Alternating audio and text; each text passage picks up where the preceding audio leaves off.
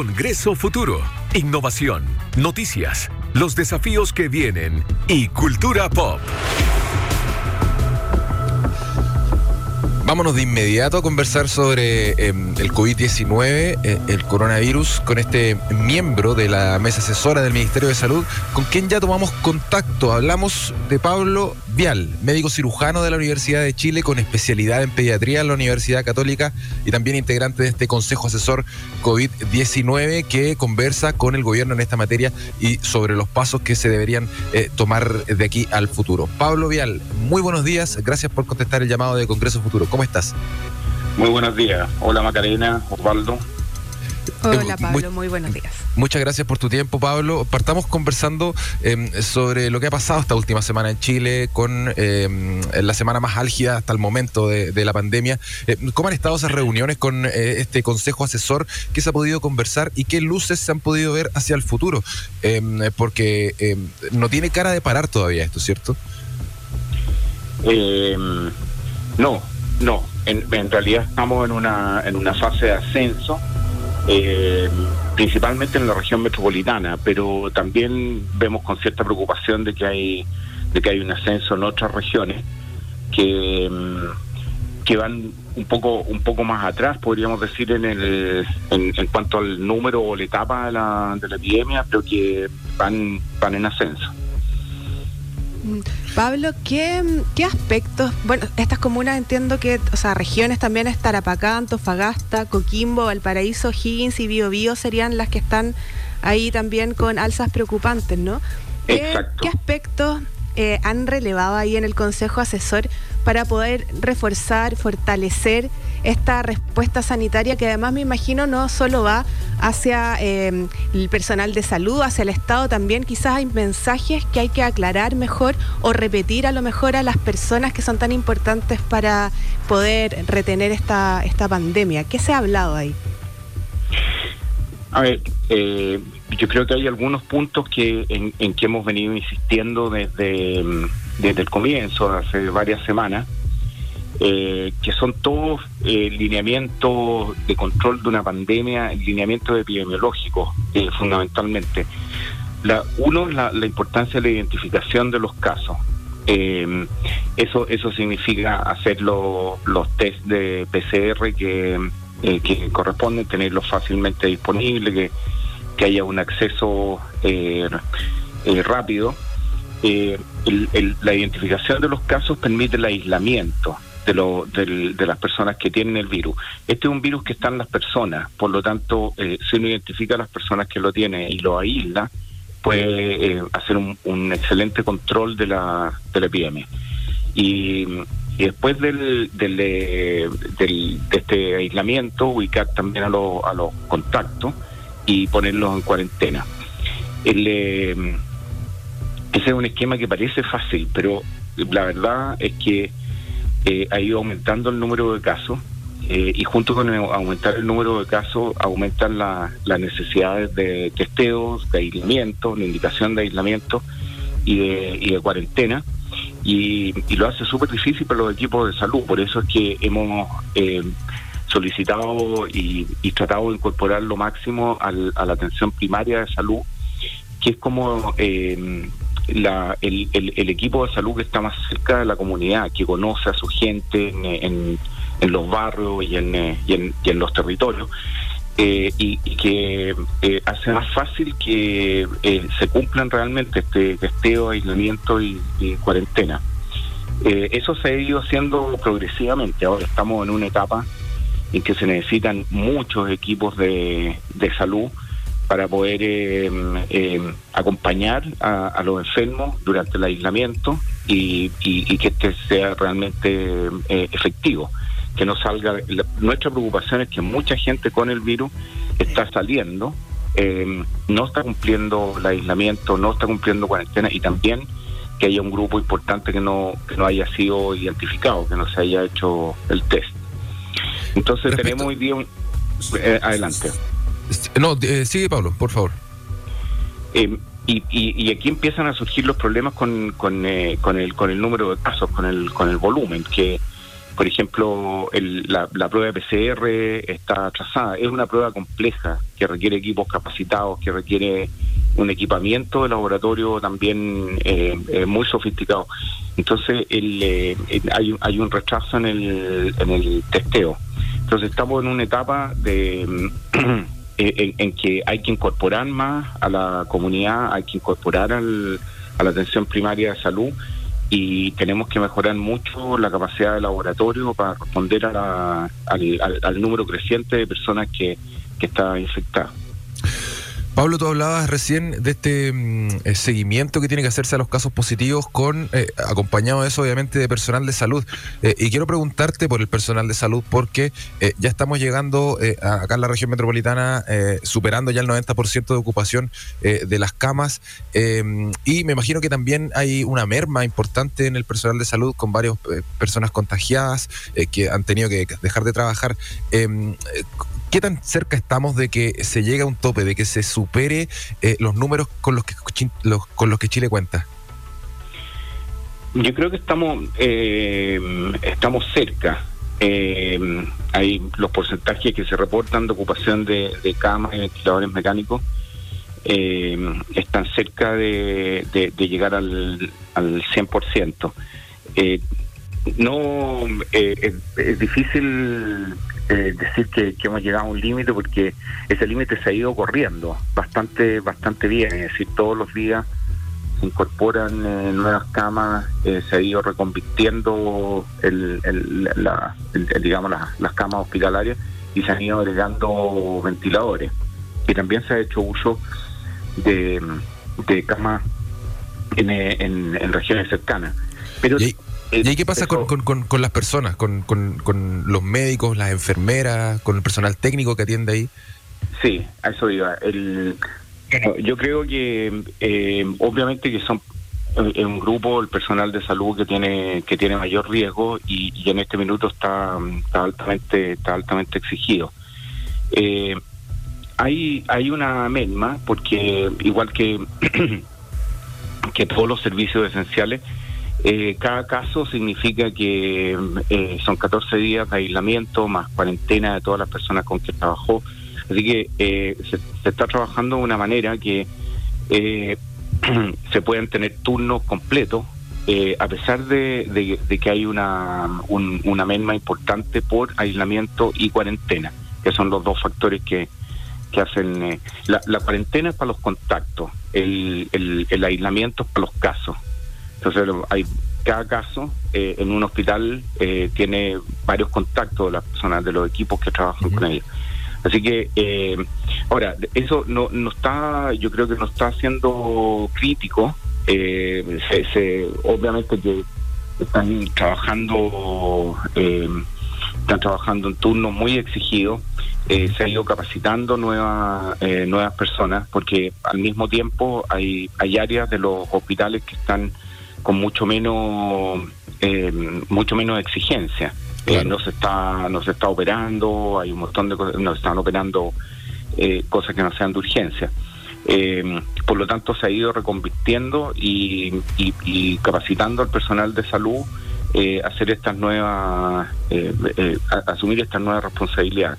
Ahora, el, el, personal de salud que tal vez es, más importante en el control de la epidemia es el personal del, de la atención primaria ellos son la como la, frontera que a la que llega el, paciente y, y es donde tenemos que reforzar si queremos controlar la, llegada de pacientes al hospital, digamos. Eh, eh, es la mejor forma de, que lleguen menos pacientes graves.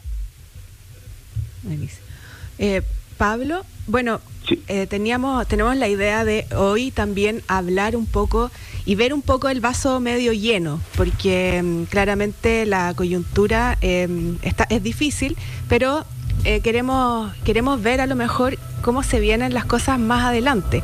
Y precisamente em, últimamente había una noticia sobre las vacunas, ¿verdad? Pero hay más de 100 vacunas por ahí candidatas a detener este COVID alrededor de todo el mundo, pero ya se sabe que hay unas pocas que están en esta fase 1 y hay una que está desarrollando el Instituto de Biotecnología de Pekín con un laboratorio chino, CanSino Bio, y según una publicación que salió en la revista médica de Lancet, es la que podría estar dando mejores resultados.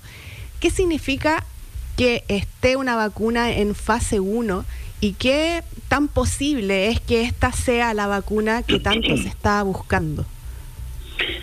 Eh, Magdalena, tú tienes tú tienes toda la razón. Eh, hay, una línea eh, que es bien importante que son los estudios preclínicos y, los estudios clínicos. Clínico significa que la vacuna pasa a humanos. En estudios preclínicos eh, hay, hay sobre 120 vacunas que en este momento están siendo desarrolladas o que están siendo probadas, por ejemplo, en, eh, en modelos animales, para ver si realmente eh, desarrollan o, o, inducen la, la, producción de anticuerpos y una respuesta celular. Eh, y, solamente cinco eh, lo han, han, pasado esa, esa, ese límite a, a, fase 1, o sea, en eh, pruebas en, en humanos. particularmente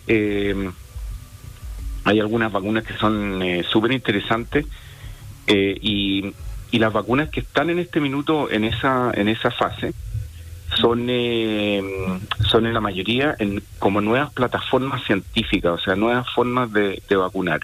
Por ejemplo, la que mencionaba, que está eh, siendo probada en seres humanos en, eh, en, China, es una, es una vacuna que utiliza un, un vector, o sea, otro virus que se llama adenovirus, hace de transportador de un gen de, del virus del coronavirus, del SARS-CoV-2, eh, y al, al, vacunarse uno con el adenovirus que contiene esta información genética, en el, en el propio cuerpo se generan proteínas del coronavirus y, inducen inmunidad, son reconocidas como extrañas y el, el cuerpo produce inmunidad. Así que eh, en este momento no hay, no hay ninguna vacuna en, eh, en uso en seres humanos que, que, que tenga esta tecnología, o sea, que otro virus sea el transportador de, las proteínas del, virus que queremos atacar. Eh, la única la, única prueba de, como de concepto que tenemos de esa mm, de esa vacuna mm, el, del, formato de las vacunas chinas es una vacuna contra el virus ébola que está en este momento en evaluación también utiliza un adenovirus otro virus que se le pone información genética del ébola para, eh, para que el cuerpo eh, reconozca las proteínas más importantes y, ataque el virus cuando se infecta. Y eso y ha sido exitoso en el, en el caso del ébola. Así que aquí estamos hablando, eh, después te voy a contar de otras vacunas, pero aquí estamos hablando de una como nueva plataforma, nueva tecnología que está recién en, en, en, uso en el ser humano y que parece ser bastante, bastante efectiva. Así que la, vacuna china, eh, con este vector de adenovirus avanzado en, eh, y, está haciéndose simultáneamente viendo, uno, si asegura, dos, si eh, produce inmunidad en el ser humano, y, y, tres, la dosis que hay que poner para, para tener el, óptimo entre esas dos cosas, de seguridad y de, y de producción de de respuesta inmune. Después, eh, ah, dime, después hay otra hay otra vacuna también que, que eh, bueno, la vacuna que, que está en Oxford eh, se basa también en, en un vector de adenovirus, desde el punto de vista como de la, de la plataforma tecnológica que es producida, es muy es muy similar esta vacuna, la china y la que se está probando en Oxford, que también ha mostrado éxito. Y después estas vacunas también son para, para, también funcionaría para el SARS. En ese caso están matando como dos pájaros de un tiro. Eh, eh, claro, el, propósito el propósito es desarrollar inmunidad contra el SARS. Eh, el, tú dices el SARS-1 o el SARS-CoV-2, el cual, ¿por cuál me preguntas? El, entiendo que es por el para el SARS-CoV-2 también, ¿no? Sí, claro vuelvo un poco como al comienzo, en realidad el, el adenovirus eh, es, un virus que, em, que no nos produce daño si uno se lo inyecta intramuscular eh, y uno le puede poner la información genética del SARS a ese adenovirus. Entonces, cuando el, cuando el adenovirus se multiplica, eh, produce proteínas del SARS y hace que el cuerpo, eh, en el fondo, podríamos decir, cree que el adenovirus es SARS y, ataca, por lo tanto, eh, a esas proteínas que produjo y, y, la persona eventualmente quedaría protegida contra SARS. Eso es lo, eso es lo importante.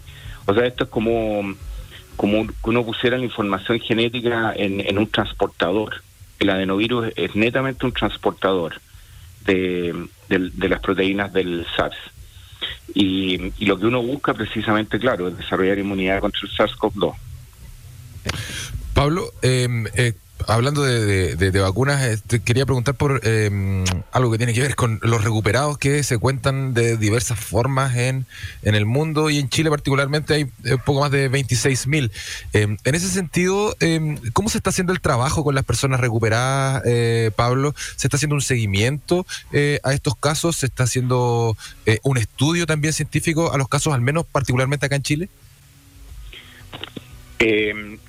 Mira, yo, yo que yo sepa, las personas que están recuperadas no, no, no, no, han sido objeto de seguimiento ni tampoco acompañamiento, ni los que están, eh, saben que tuvieron la infección, que están recuperados, que están bien y están de vuelta en, en, sus actividades.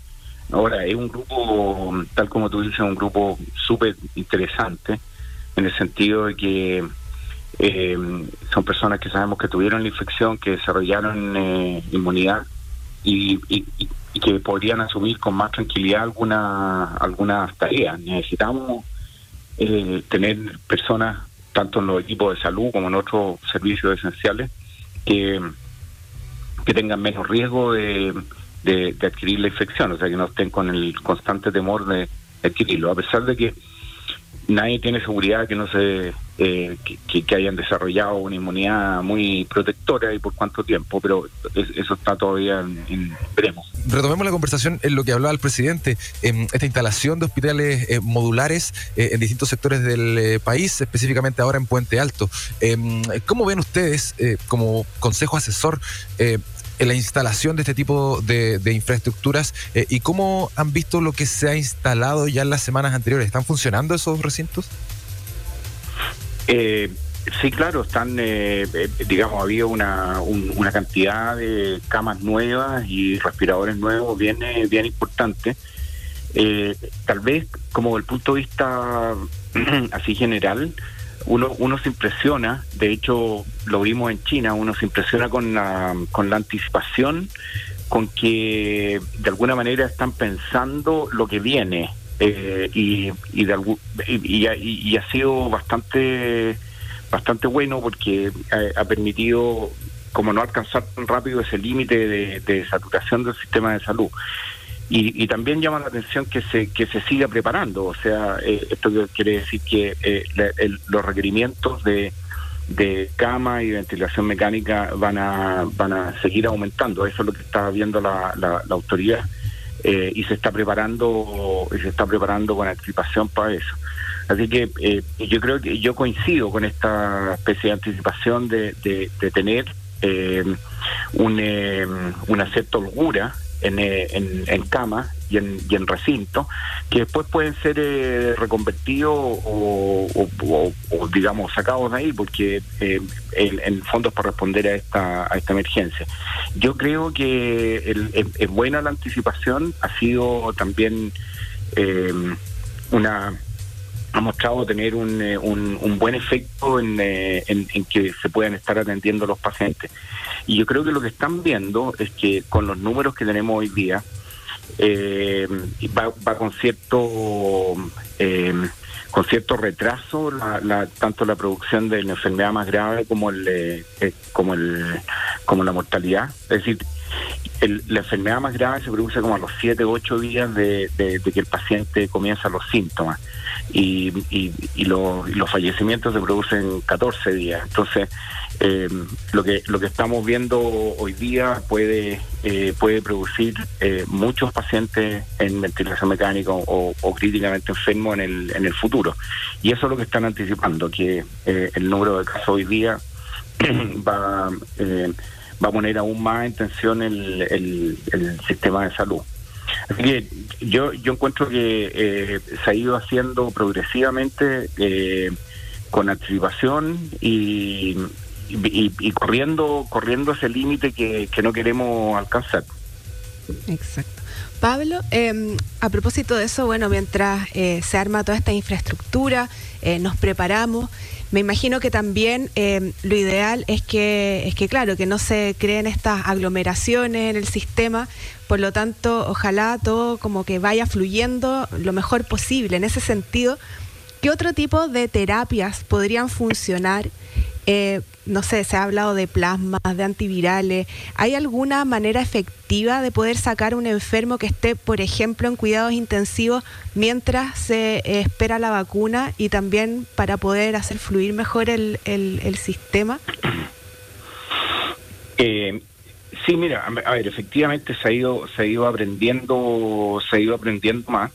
Pero yo voy a, eh, algo antes, Macarena. Aquí eh, es cierto que tenemos muchos pacientes en, en estado crítico, muchos tenemos mucha necesidad de tener un, buen tratamiento, un, eh, un, algo que contrarreste el, el, efecto del virus, sobre todo cuando evoluciona grave, pero también es súper importante cerrar la llave de, que no haya más pacientes, de controlar la infección en el en, donde se está produciendo. Y eso en, eso hemos hemos insistido hemos insistido harto. Ojalá que no se medicalice demasiado la, epidemia, sino que vayamos a la fuente, a la atención primaria, a la, al aislamiento, al testeo y ahí controlar eh, que no se produzcan más casos en, eh, eh, que lleguen que lleguen a la UCI. Ese eso para nosotros es lo más es lo más importante. Ahora, por, eso no como vamos a poner el foco en, en lo antiviral y en la cosa más compleja, quería decirte antes eso que que ojalá nosotros podamos controlar la, la, antes la llegada del paciente al, al hospital y a la, unidad de cuidado intensivo. Ahora, estando en la unidad de cuidado intensivo, eh, ahí eh, se han probado una serie de medicamentos y, y, la verdad es que hemos visto incluso aquí una, una intromisión política eh, por algunos de ellos que, que, no han demostrado efecto. O sea, esto es casi como, como generación de, de, mitos eh, por parte de, de, algunos, de algunos presidentes. en este minuto hay, hay solamente un antiviral que ha demostrado tener eh, eh, algún efecto eh, provisorio y positivo en, el, en, el, en la disminución de la estadía hospitalaria y letalidad de los pacientes. Y ese se llama Remdesivir. el Remdesivir es un es un medicamento antiviral que también fue utilizado contra el contra el ébola. el, el, éxito es relativo, o sea, no es, mágico. Eh, pero eh, puede, eh, acaba de salir esta semana un, eh, un, trabajo que muestra que tiene efectos positivos. Después, eh, el, ¿cómo se llama? El plasma, el plasma inmune también es provisorio. Aquí lo hemos utilizado en, en Chile para mm, el, el, el síndrome cardiopulmonar por antivirus y, y pareciera que si uno lo usa oportunamente en, en, el momento correcto, cuando el paciente está comenzando a hacer toda esta eh, tormenta inmunológica que, que, lo lleva a la gravedad, eh, puede tener un, eh, un buen efecto y Chile está haciendo un, un, un esfuerzo importante logístico de recolección de plasma y de administración a los pacientes. Ahora, todas estas cosas necesitan demostrarse con estudios controlados, o sea, eh, que a una población se le aplique la, intervención y a otra población no, de tal manera de poder comparar y decir si efectivamente tiene, eh, tiene un efecto. Eh, el plasma inmune hay solamente casos en, el número de las decenas en, que hay, hay reportes científicos que nos dicen que sí, que podría tener un, un efecto, pero se necesita mucho más trabajo para demostrar que, que tiene que tiene beneficio y que vale la pena el esfuerzo de logístico de, de, hacer plasmaféresis y tener un stock de plasma para miles de personas, como son los que en este momento están, eh, están hospitalizados.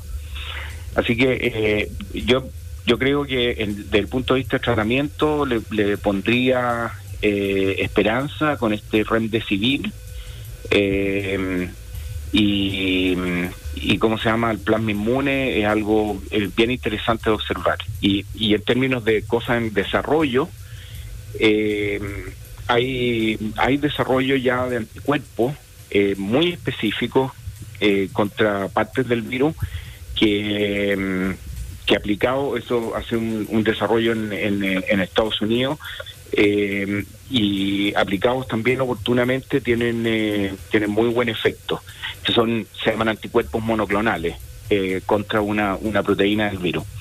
Esos anticuerpos monoclonales eh, hay por lo menos dos eh, de este tipo de anticuerpos que han que han demostrado excelente eficacia para eh, para reducir los síntomas y la gravedad de los de los pacientes pero eh, también estamos en etapa de, de evaluación, o sea, todavía no, no, no pueden, ni siquiera ha comenzado su producción a mayor escala, sino que están totalmente en etapa de evaluación, pero se ven promisorios. Varias buenas noticias que nos entrega el médico cirujano Pablo Vial sobre estos avances que eh, han habido eh, en la búsqueda de tratamientos y también vacunas, como lo hablábamos hace un ratito, eh, para combatir al COVID-19. Lamentablemente, Pablo, se nos acabó el tiempo en este programa, algo accidentado ahí con el presidente hablando Tuvimos entre medio, otro, pero te- otro invitado.